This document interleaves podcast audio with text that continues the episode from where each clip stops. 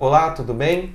Nosso Mentes em Pauta de hoje responde a pergunta do nosso seguidor Afonso de Paula. Tudo bom, Bia? Tudo ótimo.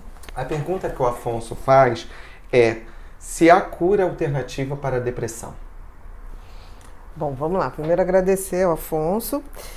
É, a gente tem que entender o seguinte: dentro da medicina do comportamento, dentro das alterações mentais e dentro da medicina, eu diria, a gente não usa essa forma cura.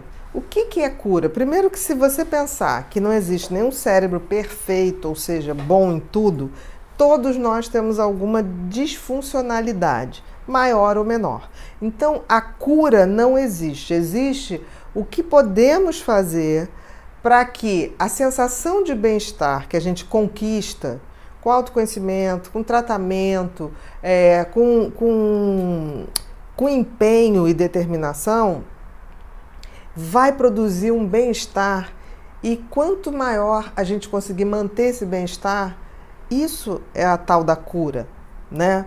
É, eu, eu, fico muito preocupada às vezes quando as pessoas ficam assim, eu vou ficar curado, eu vou ficar curado.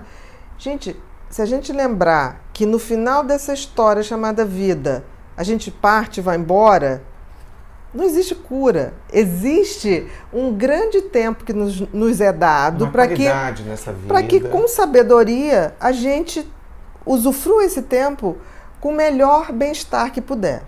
No caso da depressão, né, e estou falando isso para tudo, no caso da depressão, a gente sabe que a depressão ela tem um componente físico, ele tem um componente biológico é, que altera a nossa forma de pensar, altera a nossa forma física, né? altera o sono, é. altera, altera a digestão, altera nosso o, o, nosso comportamento e altera as nossas crenças, né? Porque uma pessoa é, que está deprimida, ela sempre pensa o negativo, ela nunca pensa em boas possibilidades. Então, quando a gente fala em tratamento da depressão, a gente tem que dar conta disso, de manter um corpo razoavelmente saudável para que ele possa ter um cérebro bem funcionante que vai me gerar uma qualidade de bem-estar, que vai melhorar meus pensamentos e que vai melhorar minhas crenças. É óbvio que se a gente pega isso tudo, você vai ter uma cura, que é essa, esse bem-estar é, mantido. Né? E aí a questão do que ele chama de alternativa, eu acho, é tudo que some para que esse bem-estar se mantenha é absolutamente válido. Né? E aí eu boto a questão da fé, eu boto, eu boto a questão do conhecimento, do autoconhecimento, desse processo. Ter entendimento da sua própria questão, da sua saúde, a, a conhecer a depressão, também entender a doença. Exatamente, porque por mais que você possa ter uma predisposição genética para depressão, existem gatilhos. O que, que são gatilhos? Aquelas horas que situações acontecem que fazem aquilo aparecer. É como se botasse para fora algo que você já tem. No momento que eu sei quem eu sou, quais são as minhas hipersensibilidades, quais são os meus gatilhos, eu posso me prevenir, eu posso fazer com que esse meu bem-estar seja mais duradouro. Então, é, essa cura alternativa, eu diria que não é a cura, é a eterna busca da vida.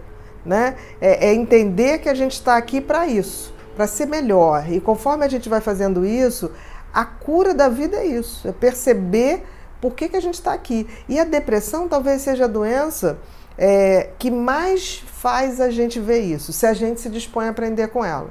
Porque a depressão é quando você vai no fundo do poço, é quando você vai no, no lado escuro da vida, né?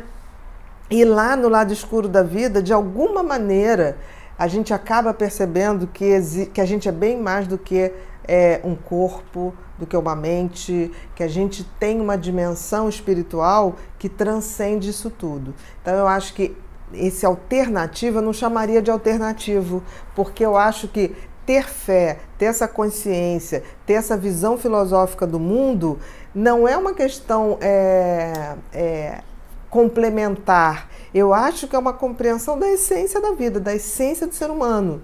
Então, não diria que é uma coisa alternativa, eu diria que é o contrário, é uma coisa assertiva é, de reconhecer o que, que é o ser humano.